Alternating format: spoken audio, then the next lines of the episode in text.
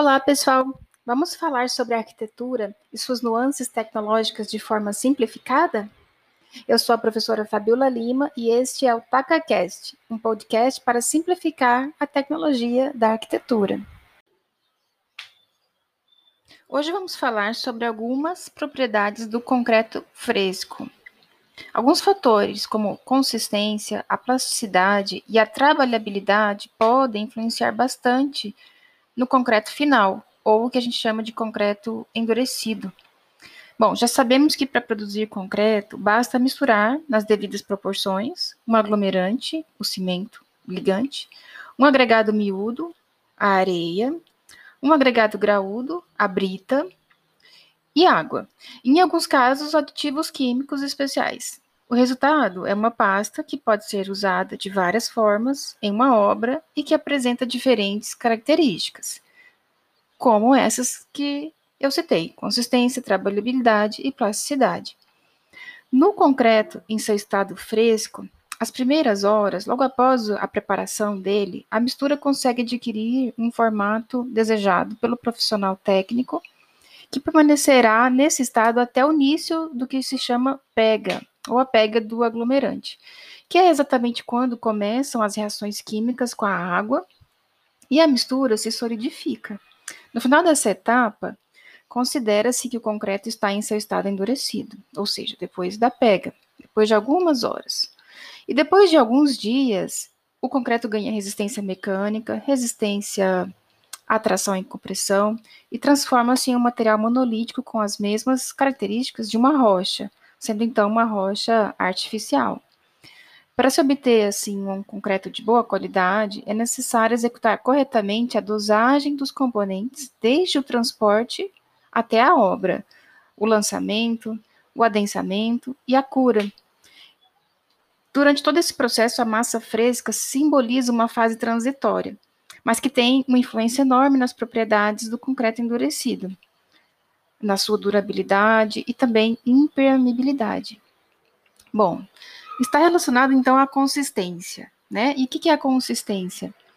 É, representa o maior ou menor grau de fluidez da massa fresca. A fluidez, essa propriedade depende principalmente da quantidade de água no concreto e confere a ele facilidades na hora de ser moldado, ou seja, na capacidade do, da massa deslizar entre os ferros das armaduras. Para se determinar essa consistência, há um teste específico chamado de slump test, que é com um trone de cone. Esse tronco de cone é molhado internamente e preenchido com três camadas de concreto igualmente adensadas, com 25 golpes por camada. Na sequência, o molde é retirado lentamente para que se possa medir a diferença entre a altura do cone e a altura da massa após esses primeiros segundos. Se o resultado ficar entre 20 e 25 centímetros, há excesso de água. E nesse caso, concreto está inadequado para qualquer tipo de uso, devendo ser corrigido. Por outro lado, se a diferença estiver no intervalo de 2 centímetros a 10, a mistura pode ser utilizada em vigas, pilares e paredes, por exemplo. Bom, quanto à trabalhabilidade, esse fator determina a facilidade com a qual o concreto fresco pode ser manipulado, com uma perda mínima de homogeneidade. E existem vários fatores que afetam essa característica. E esses, esses fatores são o traço, a consistência, o uso de aditivos e os métodos de transporte também, né, além das próprias características da peça que será criada, executada. Por isso, esse fator trabalhabilidade não é algo simples de ser definido. Uma massa com determinada consistência pode apresentar excelente trabalhabilidade quando aplicada em um piso, mas ser de péssima característica no caso de pilares densamente armados, por exemplo. Então, dessa forma, um concreto que permite perfeito adensamento com vibração provavelmente não vai ser moldado satisfatoriamente se o adensamento for manual. Quanto à característica da plasticidade, um concreto pode ser considerado de boa plasticidade quando é moldado sem dificuldade. Nesse caso, sem se romper, sem quebrar.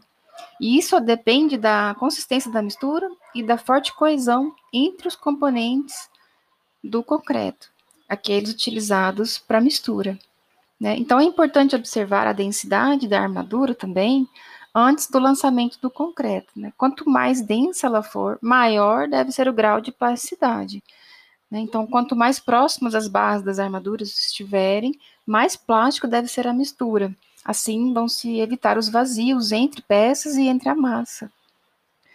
Quando a ligação entre os grãos dos agregados é mais frágil, ou seja, não está muito coeso, né, a segregação pode acontecer durante o transporte ou o lançamento, ou ainda no adensamento, se houver uma vibração muito forte.